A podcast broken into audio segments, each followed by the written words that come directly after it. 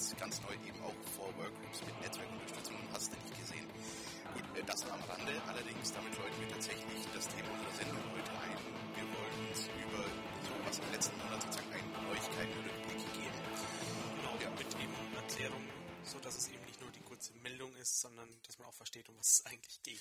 Genau, bei Abkürzeritis, davon gibt's genug, davon haben wir alle auch zu leiden. Das wollen wir in dem Fall mal etwas umgehen.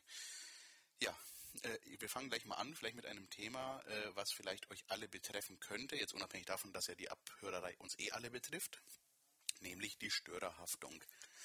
Dazu hatten wir uns ja schon mal vor einiger Zeit kurz unterhalten gehabt, äh, aber vielleicht nochmal ganz kurz zur Erinnerung, worum es jetzt hier in diesem konkreten Fall geht. Naja, der konkrete Fall war, dass eine äh, ja, Rentnerin ähm, für einen Film, den sie angeblich heruntergeladen hat, ähm, es ging irgendwie über Hooligans, warum auch immer, ähm, Geld zahlen sollte. Und ähm, das Ding war aber, sie hatte nachweislich keinen eigenen Computer. Genau, das Problem war, die Rechnerin hat einfach nur einen DSL-Anschluss mit WLAN-Router gehabt. Ich meine, man kennt das ja, man äh, schließt halt irgendwo einen Vertrag ab Naja, also und kriegt halt ein Stück Hardware umsonst mit dazu. ja, es, es war wohl so, dass früher. Nee, Moment, Entschuldigung, sie ihr- hat keinen WLAN-Router, so rum. Jetzt hat, Na, also zu dem Zeitpunkt. Aber ähm, es war wohl so, dass äh, sie den früher mal oder ihr Freund den früher gebraucht hatte, aber zu dem entsprechenden Zeitraum, der angeblich gar nicht benutzt war. Naja, jedenfalls, das, das ging eben vom Amtsgericht München hin und her.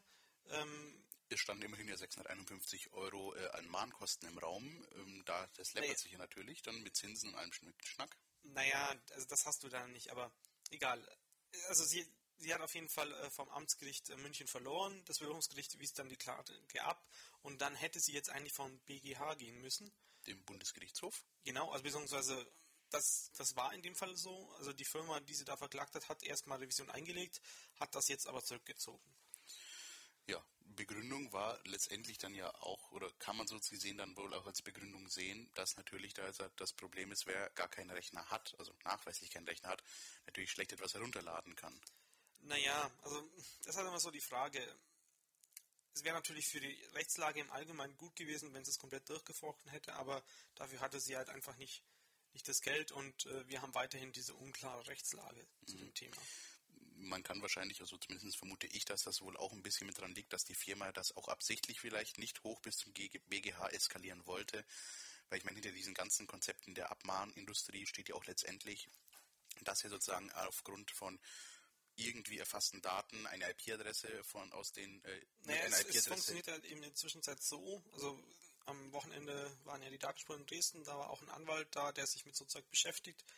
Ähm, und der meinte halt, ja, das funktioniert so, ist diese Firmen machen halt eine Liste von 5000 IP-Adressen mit dem Datum und Uhrzeit, schicken die dann zu einem äh, Gericht, Oberlandesgericht, das genehmigt es so äh, im Block und dann kriegt man eben diese Adressen zurück.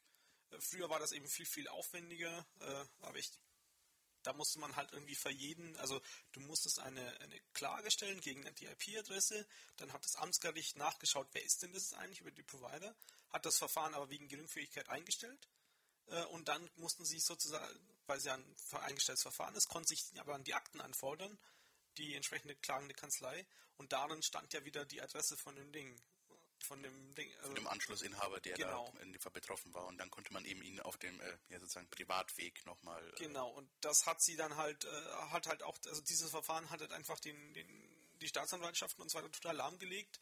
Also hat man halt ein Gesetz geschaffen, mit dem es einfacher geht. Und jetzt gibt es eben ein, zwei Gerichte in Deutschland, die diesen einfachen Weg mit dieser kompletten Liste einfach genehmigen ja, oder durchfechten. Ja, es gibt auch eine rechtliche Grundlage dafür, die irgendwo mal durch den Bundestag gegangen ist, aber so im Detail weiß ich jetzt auch nicht.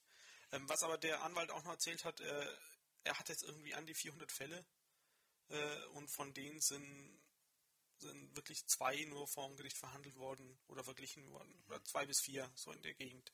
Also das Beste ist einfach, wenn es von so einer großen an, äh, Massen ähm, Massenabmahnung. Kommt. Genau, man sieht dann halt einfach den Aktenkennzeichen schon an, dass es 50.000 verschiedene Leute, also wenn es einfach so große Nummern sind, dann einfach nicht reagieren und dann fährt man eigentlich am besten damit.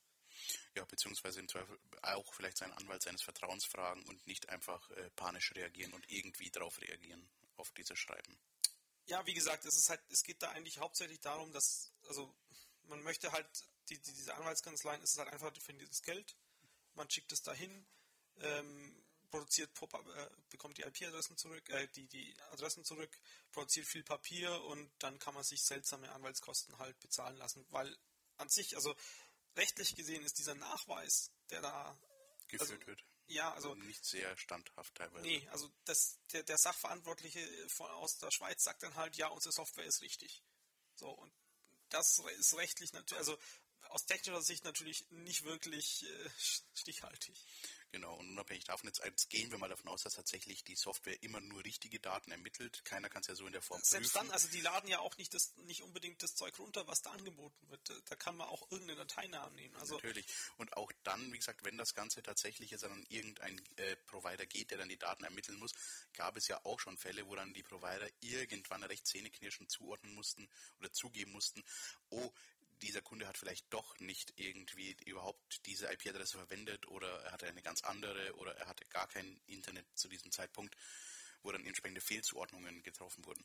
Nur das mal irgendwie selbst als Privatkunde irgendwie nachweisen zu können, ist natürlich dementsprechend aufwendig bis gar unmöglich. Also wie gesagt, wenn nochmal, ähm, wenn es eine von diesen großen Anwaltskanzleien ist, einfach ignorieren, auch nicht zurückschreiben, weil wenn sie dann jemand ab, ab und zu möchten sie halt irgendwie äh, Exempel statuieren und dann sucht sich natürlich den raus, der am ehesten dann bei Gericht durchkommt, also der schon, schon die größten Fehler gemacht hat. Genau. Und der Anwalt hat auch konkret davon abgeraten, eine, eine modifizierte Erlassungs Unterlassungserklärung zu unterschreiben. Ja. Gut, den Vortrag von den Datenspuren gibt es online? Den ersten Teil davon ja, den zweiten Teil, also der wird demnächst online kommen. Das dauert wahrscheinlich noch drei, vier Wochen. Den zweiten Teil davon äh, eher nicht, weil da halt so dann private Fälle besprochen wurden, genau. was man jetzt nicht so öffentlich sagen kann. Gut, aber unabhängig davon, wenn ihr das irgendwie zumindest den ersten Teil sehen wollt, wir werden versuchen, wenn er bis dahin schon online ist, äh, entsprechend einen Link in die Shownotes zu posten, die ihr auf radio.ccc, nee, radio.muck.ccc.de findet. Äh, ansonsten können wir da auch entsprechend euch in der nächsten Sendung ein Update geben, wenn sich da was ergeben haben sollte. Gut, dann nächstes Thema. Ja, das nächste Thema. Äh, was haben wir denn hier auf der Liste? Ja, ich wollte noch ein bisschen über das Glasfaserkabel äh, das ja angezapft wurde. Also THT 14 war da auch wieder so in, in, den Medien sozusagen. Genau, nur da wollen wir natürlich auch gleich den Abkürzeritis entgegenwirken. Für was steht denn dieses TAT eigentlich? Also wenn man da jetzt das Ganze nachnimmt, ich meine, keiner wird es wahrscheinlich jemals ausgesprochen wirklich verwenden, wenn man darüber spricht, aber wir wollen es kurz erwähnt haben. Das ist das Transatlantic Telemun okay, jetzt ist es auch, warum es keiner so nennt. Transatlantic Telecommunications Cable Number 14, also trans transatlantisches Telefon Telefonkabel Nummer 14. Meine Güte, heute ist ja nicht gar nichts einfach. Geht von der USA nach UK. Und ja, oder unter anderem UK, es, es geht wahrscheinlich ein bisschen weiter. Jedenfalls weiß man, dass äh, auf diesem Kabel konkret äh, auch ein Großteil der, des äh, Verkehrs von der Telekom läuft. Genau, also die ist wohl auch mit teilweise mit Inhaber von diesem Kabel. Wenn man es auf der Karte sich anschaut, kann man mal Wikipedia gucken. Da gibt es auch eine schöne Karte, wo alle Stationen mit aufgezeichnet sind, wo dieses Kabel durchläuft sieht man jetzt von den Orten, kennt jetzt man wahrscheinlich jetzt nicht so unbedingt die einzelnen Orte. Da steht zum Beispiel. Das sind meistens halt immer so kleine Küstenorte oder sonst irgendwas. Genau, also ich meine zum Beispiel für Deutschland steht zum Beispiel Norden da, also ja. nicht jetzt die Himmelsrichtung, sondern ein Ort, der wohl so heißt. Ja, wie gesagt, ich meine, da sind halt die Punkte, wo das Kabel wieder aus dem Internet auftaucht und entsprechend. Aus dem Ozean. Was habe ich gerade gesagt? Internet. Ja, das Kabel taucht aus dem Internet auf, ist genau. klar. Gut, das Kabel taucht aus dem Ozean ja. auf und dort natürlich wieder übernommen wird. Und über das Kabel gehen halt sozusagen die, die Verbindungen, die Richtung USA gehen, unter anderem. Also sozusagen, es verbindet Deutschland mit dem Rest des Internets. Genau.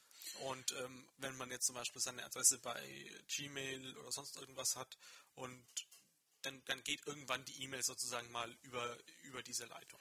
Gut, das Kabel an sich, ist es ein Glasfaserkabel, so viel ist mittlerweile ja, äh, oder was ist ja, mittlerweile der Stand der Technik ist, halt genau. einfach.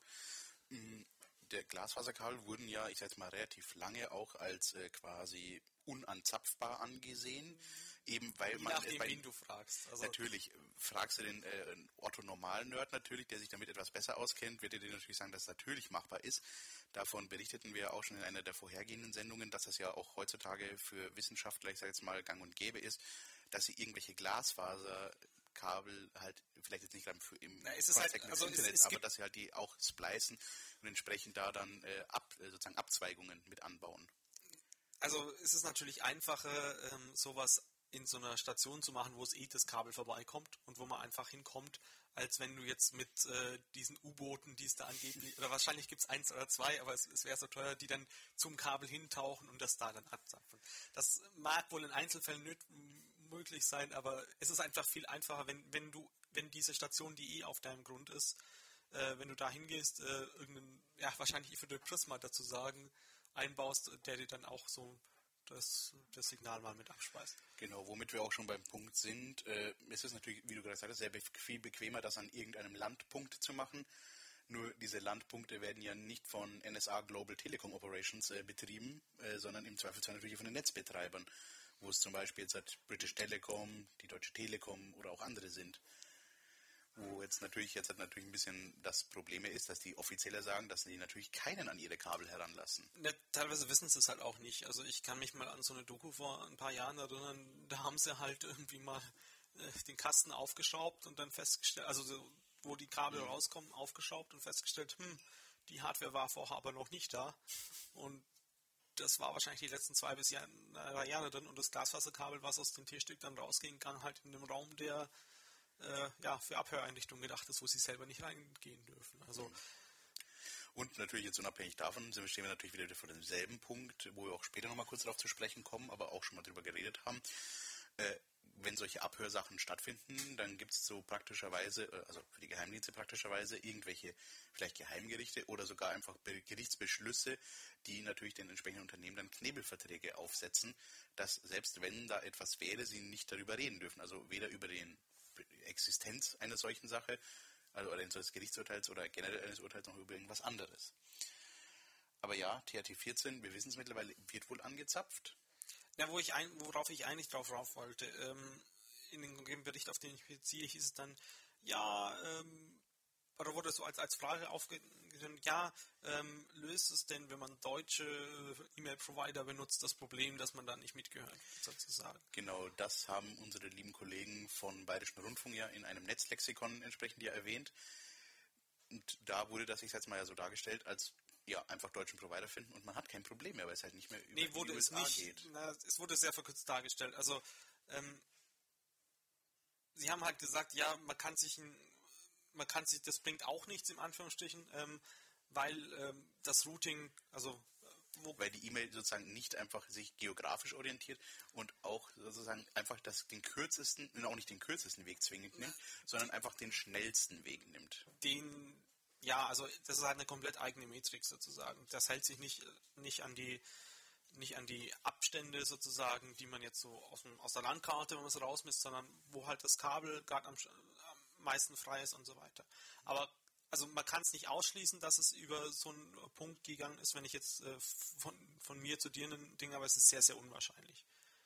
Also wenn ich jetzt zum Beispiel von an deinen Uni-Account, von meinem Uni-Account eine Mail schicke, dann ist es ziemlich klar, dass es, dass es direkt nicht drüber kommt. Kommt natürlich darauf wieder an, wie ich ins Internet gehe.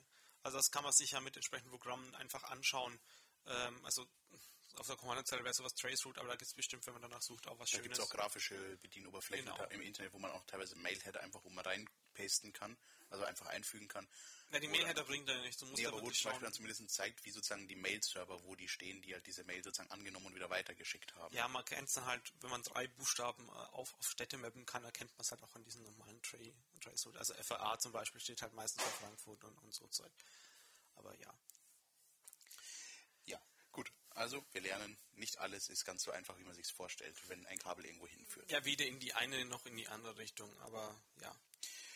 Gut, dann haben wir jetzt halt schon in dem Fall auch darüber gesprochen. Nur es geht natürlich jetzt weiter, wenn wir jetzt halt unsere Sachen absichern wollen oder generell, äh, ich sage jetzt mal, Datensicherheit betreiben wollen, geht es ja, ich sage jetzt mal, gerade wenn es ums Internet geht, nicht darüber hinweg, dass man sagt, okay, alles muss per SSL gesichert werden, beziehungsweise HTTPS, um es mal so zu sagen.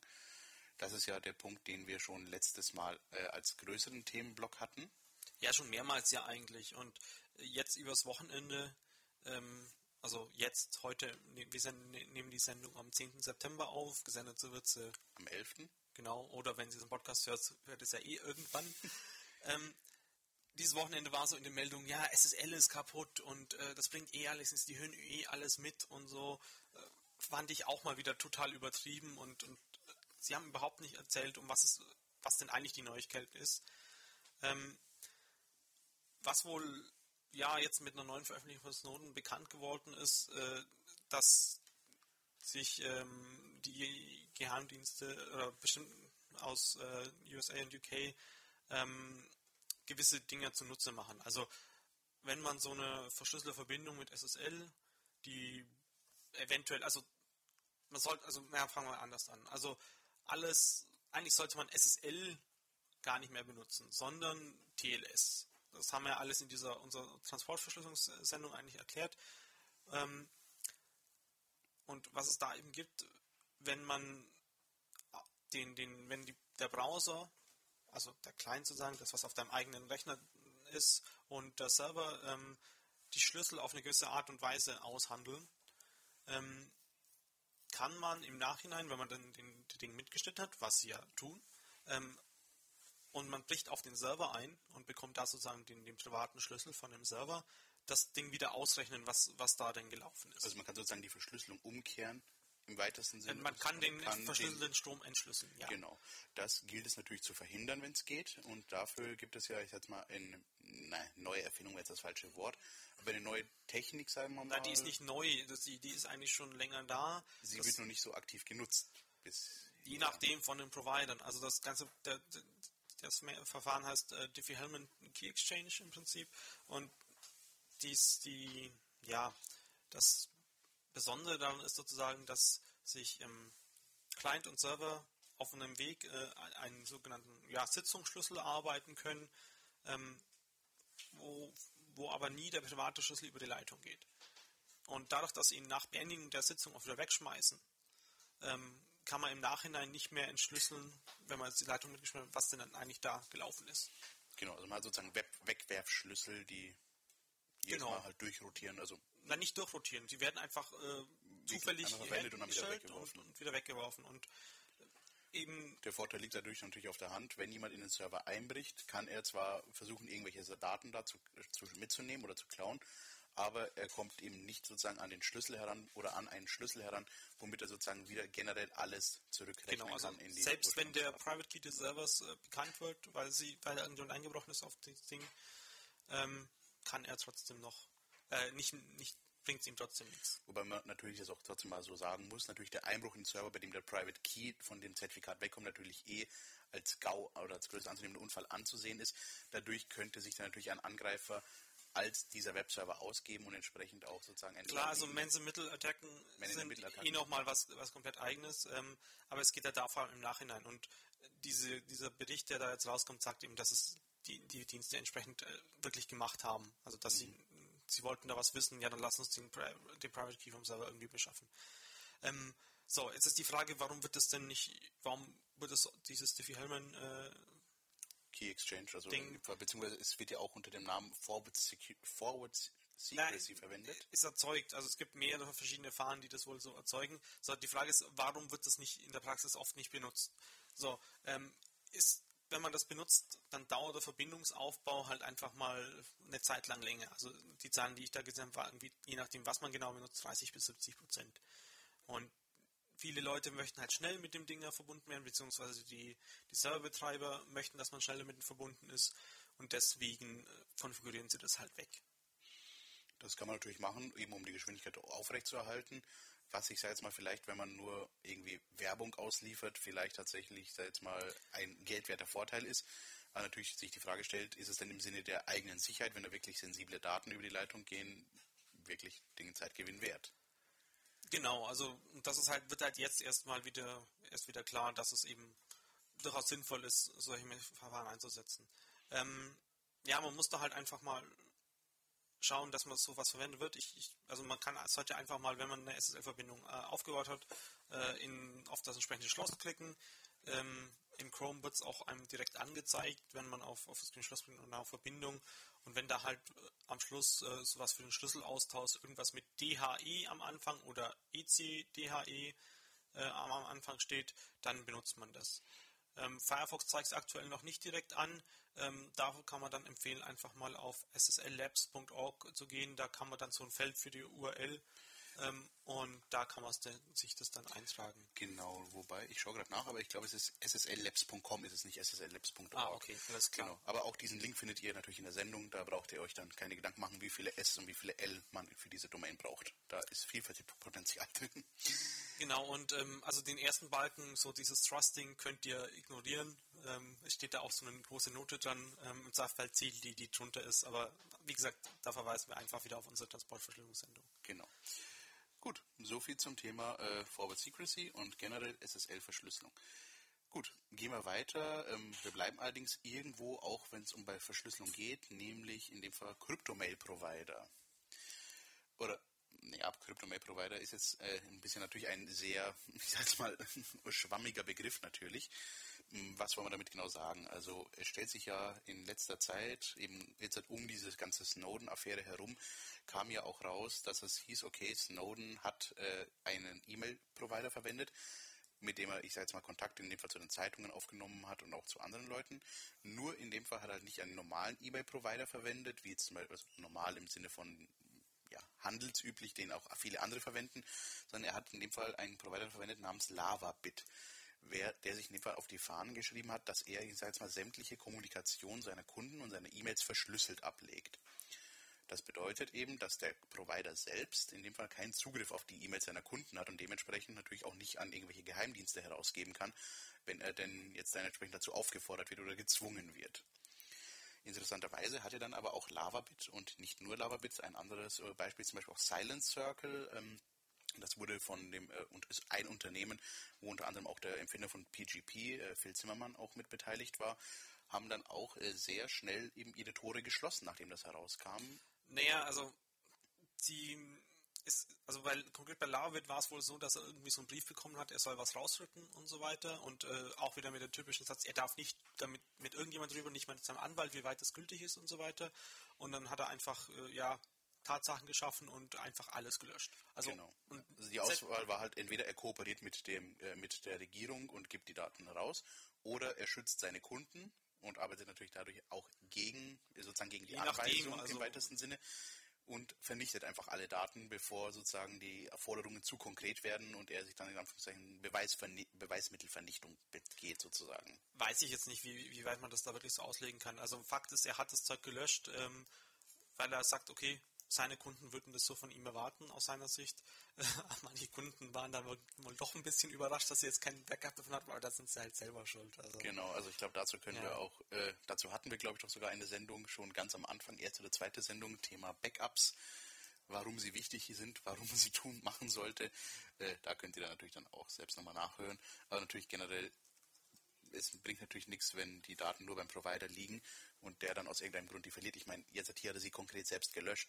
Nur es könnte natürlich auch andersrum sein, dass der Provider nicht die Mails jetzt aktuell selbst löscht, sondern dass er sie, ich sag jetzt mal, aus Versehen verliert, weil mein Provider hat vielleicht auch mal Festplattencrash oder sowas. Sollte natürlich nicht sein, kann aber sein. Aber wir hatten es jetzt hier angesprochen, äh, der Gründer von Lavabit hat einen entsprechenden bösen Brief erhalten, dass er mit niemandem über die Thematik reden darf und was genau drin steht diese sogenannten National Security Letters, äh, so nennt sich ja dieses Unding, was die Leute da zugestellt bekommen. Davon munkelt man ja, dass es ja ein sehr, sehr, sehr viele Briefe gibt, eben gerade jetzt, wenn es um solche Sachen geht, wie eben Nutzerdaten rauszurücken. Nur die Unternehmen halten sich natürlich auch daran, dass sie es nicht verraten, wenn sie solche Briefe bekommen, auch wenn sie es gerne würden.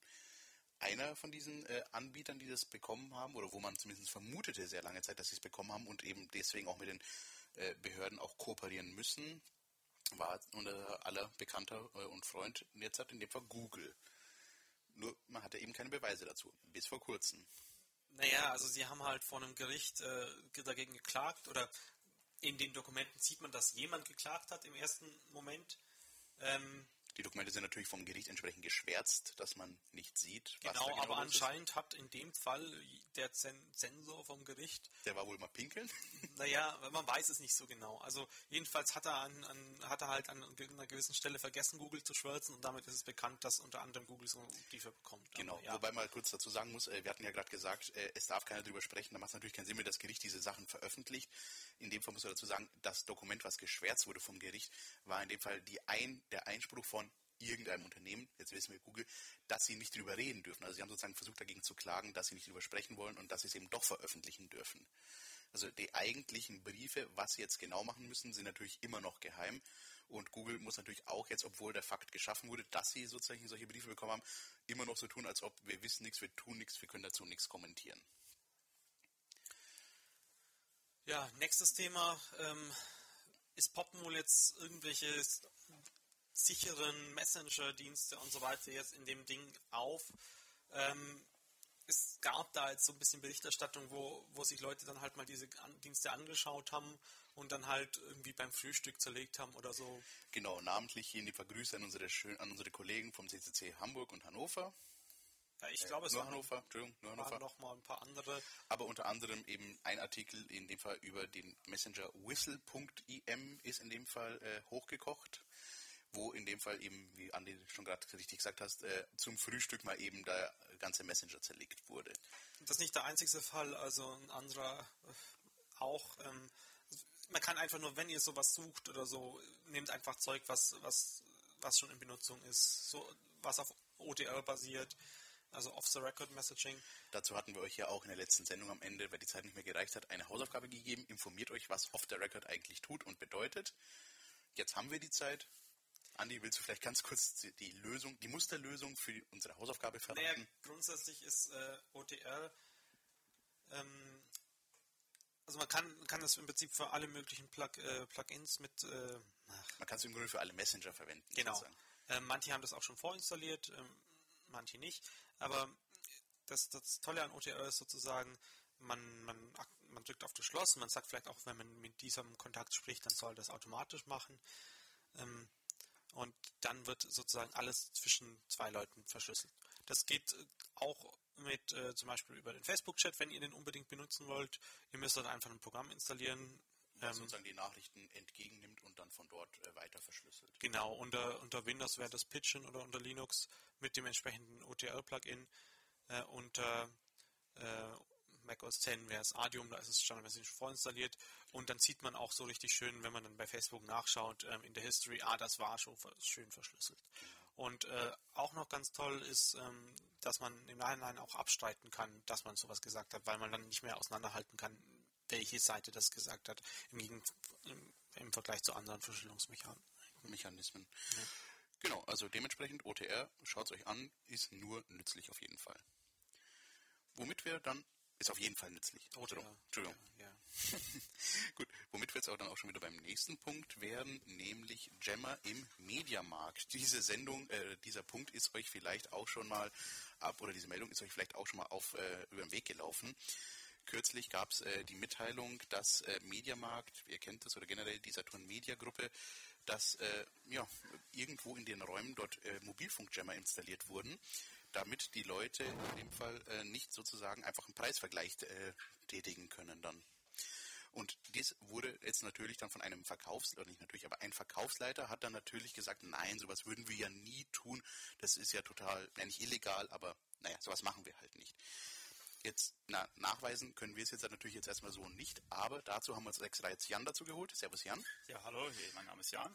Ja. Ähm, auch schon länger Mitglied im Chaos Computer Club München, auch äh, Funkamateur und Hochfrequenzentwickler und kann euch dazu mit Sicherheit einiges mal sagen, was die Möglichkeiten eines Jammers sind ähm, und wie man die nachweisen kann und wie die Bundesnetzagentur zu solchen Geräten steht. Ja, dann tun wir das doch auf jeden Fall. Jan als unser wirklich äh, Experte rund um alles, was mit Funk und äh, ja, Funk und Fernsehen jetzt fast äh, sozusagen zu tun hat.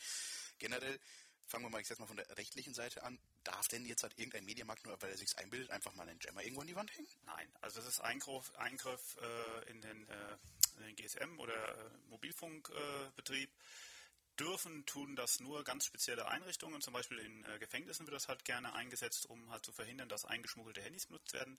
Diese Anlagen werden speziell eingemessen. Gemessen. Es muss natürlich eine Betriebsgenehmigung für eine Sendeanlage vorliegen.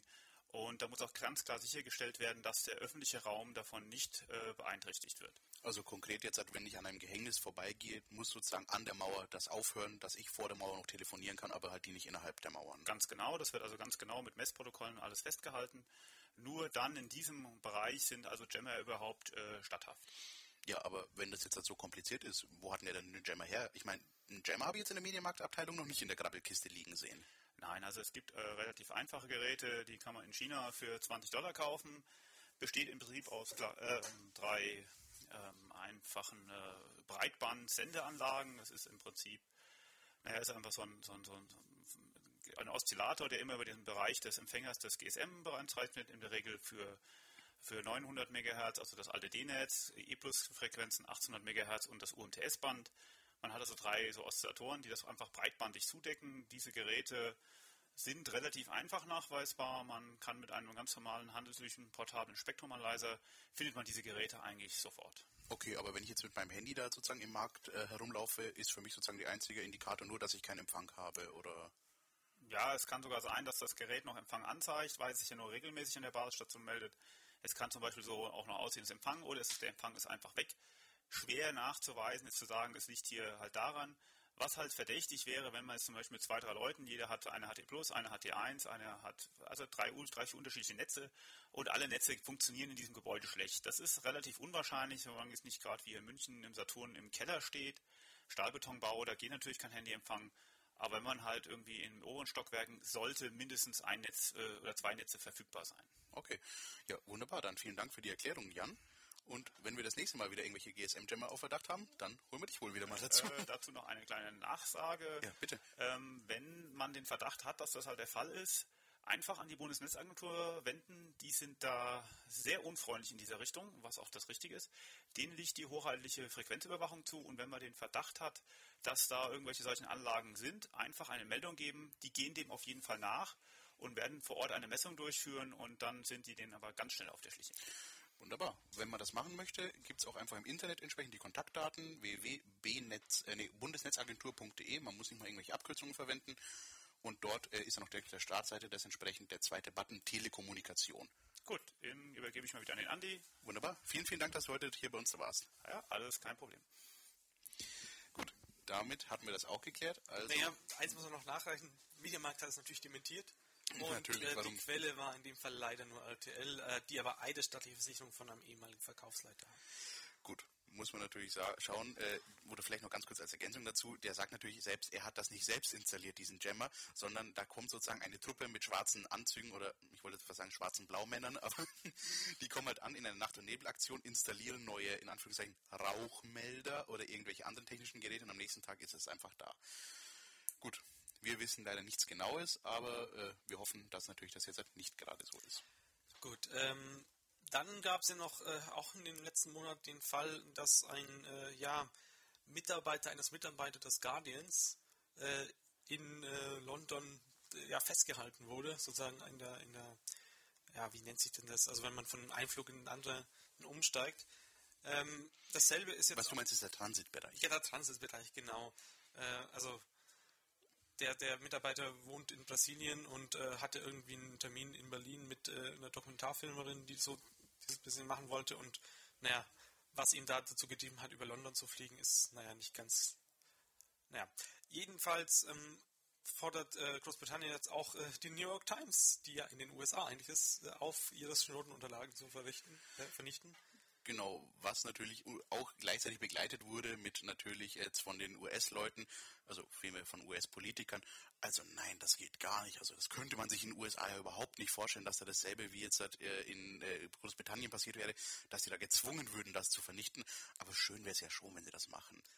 Naja, also Selbes Statement natürlich auch äh, von den deutschen Politikern. Das würde doch hier niemand jemals von einer deutschen Firma fordern. Äh, ich sage jetzt mal, ist naja, ein bisschen peinlich vielleicht so als Sache oder als Aussage.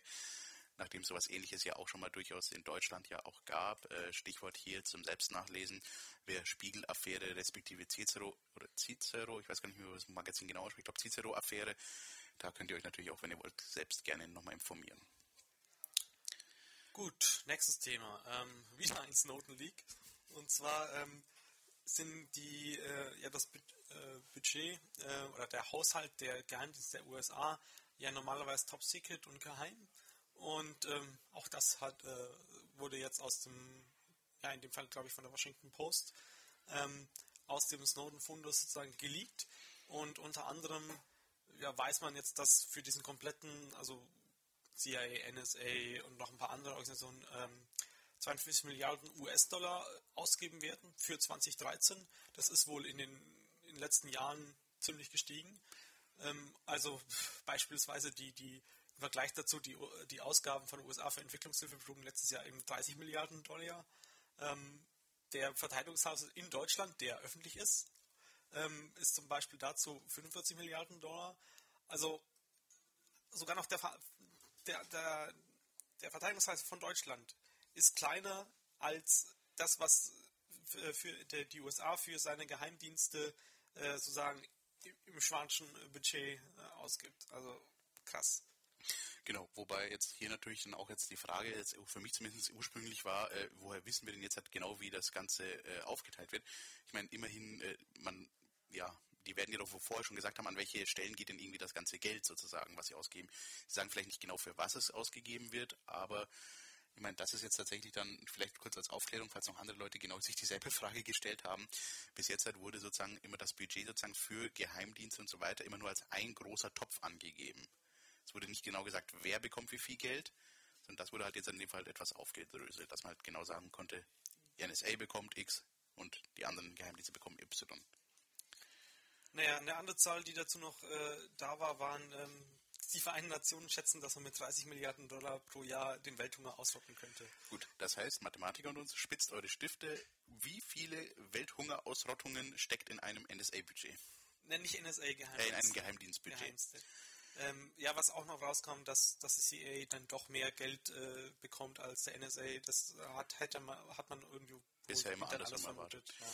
Du hast gerade erwähnt, äh, in Deutschland ist das öffentlich das äh, Budget. Ähm das öffentliche Budget des, des, äh, des Militärs. Es gibt da auch in Deutschland ein paar Budgets, die nicht öffentlich sind. Und da ist auch derselbe Punkt. Und ich glaube, dass jetzt auch wenn hier das Black Budget, Black Budget veröffentlicht wurde, ich glaube, das ist dasselbe auch in Deutschland. Da wird es sicherlich auch noch mehr Töpfe geben, wo irgendwo ein bisschen Geld unter den Tisch fällt, was dann entsprechend anderweitig genutzt werden kann ich meine, von solchen Praktiken ist ja nicht einmal irgendwelche, sind ja nicht mal irgendwelche Universitäten gefeit, die, die sich dann zusammen mit der Wirtschaft irgendwie so hintenrum ein bisschen Geld äh, zweifelsfall generieren. Ich weiß nicht, wie weit das hintenrum läuft, aber... Hm. Ja, ich hatte das Gespräch jetzt gestern mit jemandem, äh, dass in dem Fall sozusagen so Forschungsaufträge, äh, mit, die mit öffentlichen Geldern bezuschusst werden, wo dann halt in dem Fall die Universität und irgendwelche guten Industriepartner dann entsprechend äh, Ko eine Kooperation betreiben, die zum einen Teil die Mitarbeiter in der Firma bezahlen und zum anderen Teil halt an der Lehrstuhl oder an der Universität entsprechend Geld generieren. Aber da wollen wir uns jetzt auch nicht zu sehr versteigen darin. Äh, zum Thema Schwarzgeld einfach gemacht oder so, Schwarzgeld für Dummies oder so, können wir ja vielleicht mal uns extra unterhalten. Also nicht, dass wir uns damit auskennen würden. Also wir wissen natürlich auch nur alles aus dem Internet. ja, aber Zahlen, wir haben noch eine lustige Zahl oder vielmehr drei Zahlen. Wir bleiben bei Snowden. Also wir müssen eigentlich Snowden echt dankbar sein.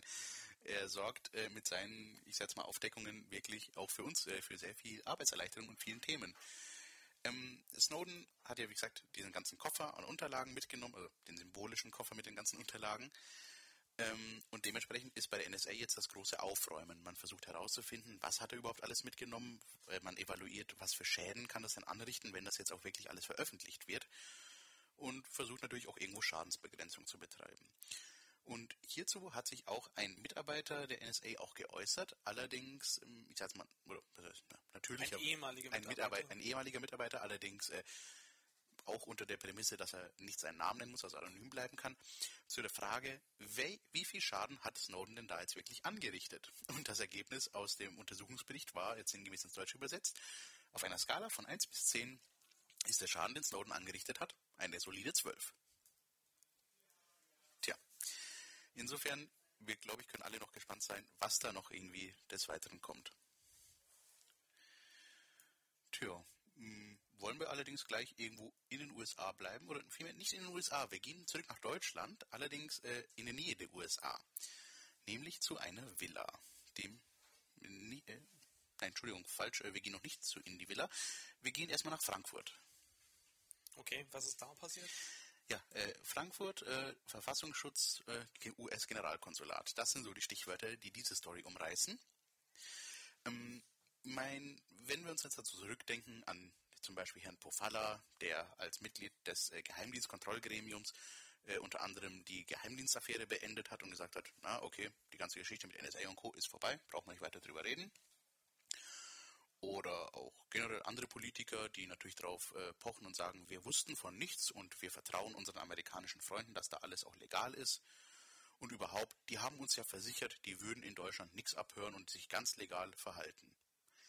Anscheinend gibt es da allerdings auch ein paar Leute im Verfassungsschutz, die das nicht so ganz glauben. Und dementsprechend berichtete in dem Fall dass, äh, diese eine Zeitung, dass der Verfassungsschutz äh, tatsächlich einen, Fang, äh, einen, eine, einen Fangschrauber, genau, kennt ihr schon die neuen Fangschraubers, einen Hubschrauber losgeschickt hat, der in dem Fall mit sehr, sehr tief über dem Dach des US-Generalkonsulats in, in Frankfurt hinweggeflogen ist. Und aus circa 60 Meter Höhe, das muss ich mir vorstellen, das ist wirklich nicht sehr hoch äh, für ein Fluggerät, dann Fall Fotos vom Dach gemacht hat, um dann eventuell hinterher auswerten zu können, ob denn jetzt auf diesem Dach irgendwelche Anlagen installiert sind, um ja, zum Beispiel abhören zu können. Das Ergebnis davon wissen wir leider nicht, aber naja, ich kann es mir zumindest gut vorstellen, dass da schon irgendwas ist. Ja. Dann wären wir jetzt doch wieder bei der Villa, von der ich vorhin angefangen habe zu reden. Genau, und zwar äh, war jemand unterwegs, ähm, und wollte so ein bisschen Architekturfotografien machen und wurde dann irgendwie aufgehalten von der Polizei oder so. Ja, genau. Architekturfotografie, also zumindest äh, nehmen wir das jetzt einfach so hin.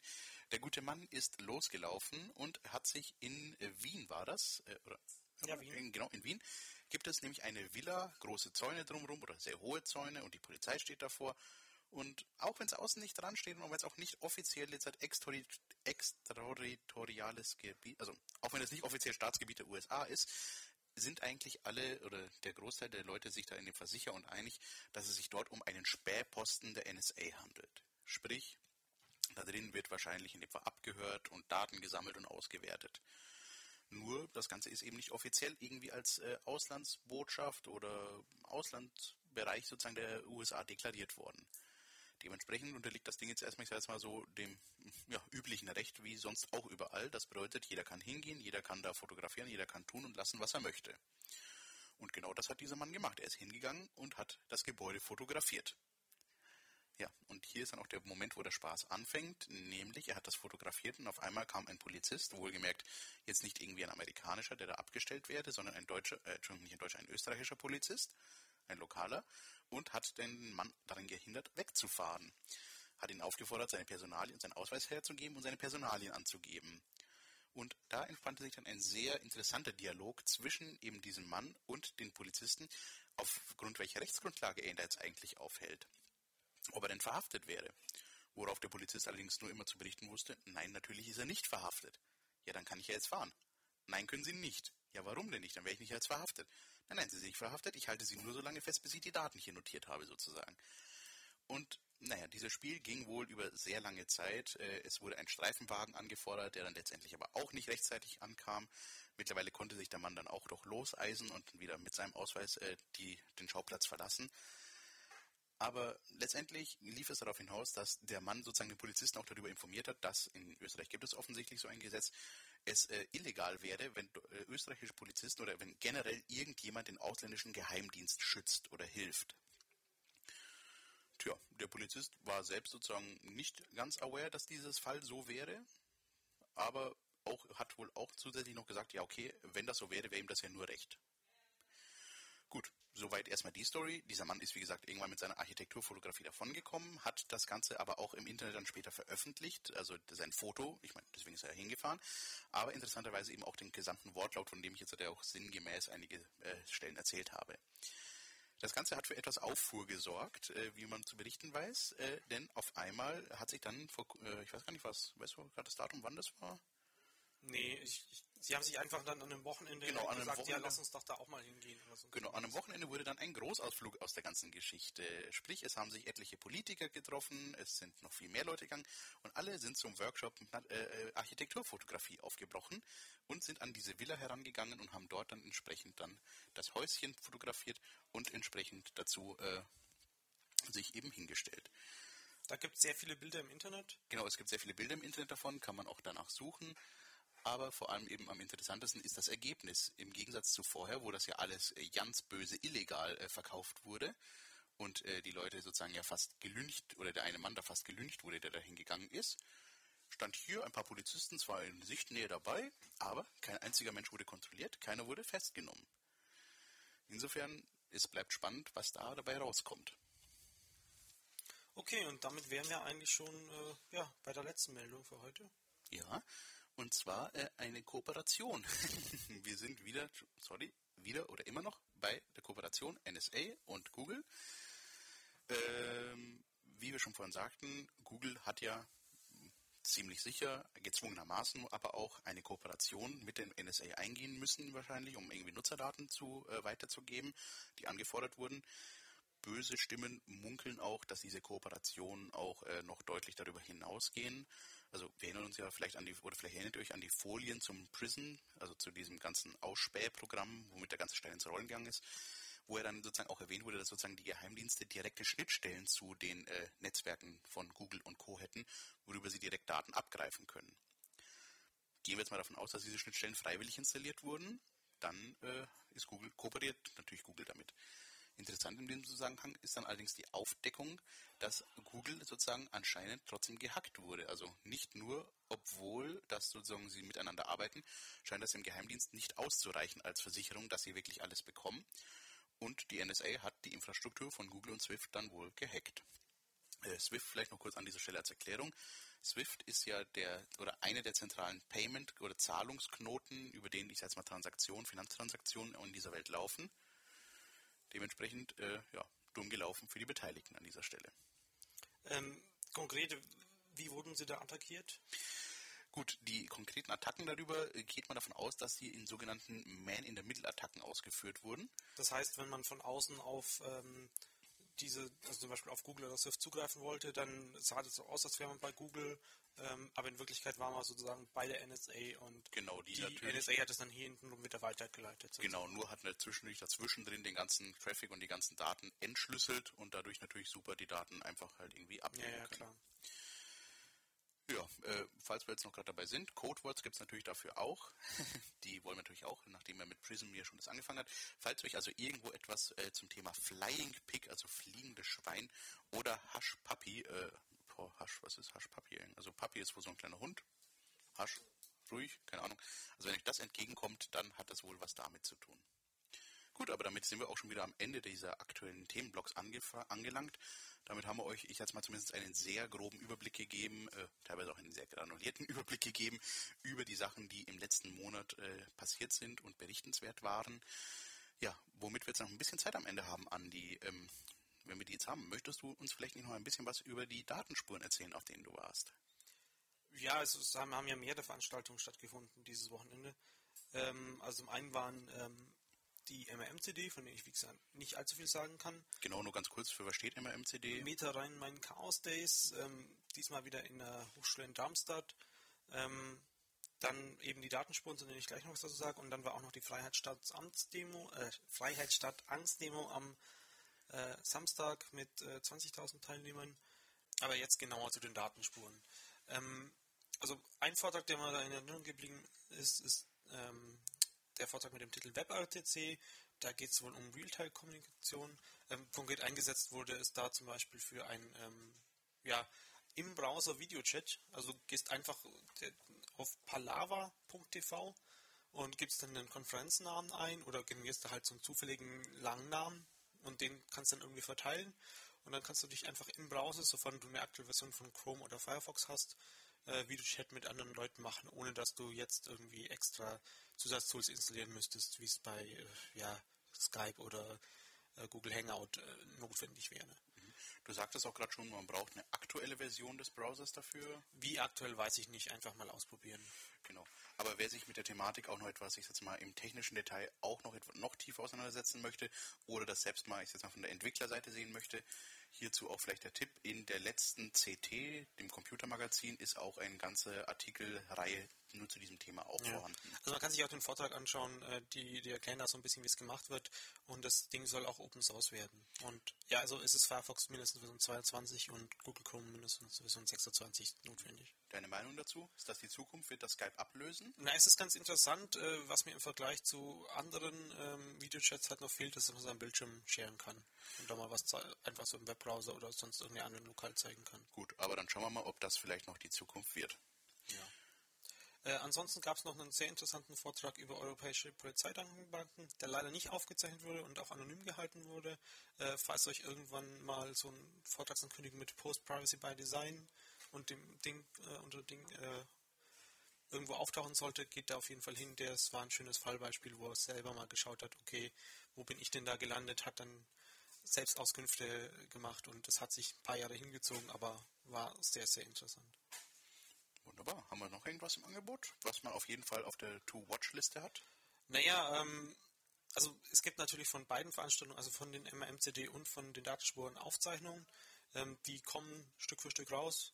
Einfach äh, auf den üblichen Dingen schauen. Wir werden es dann auch in den Shownotes nachtragen.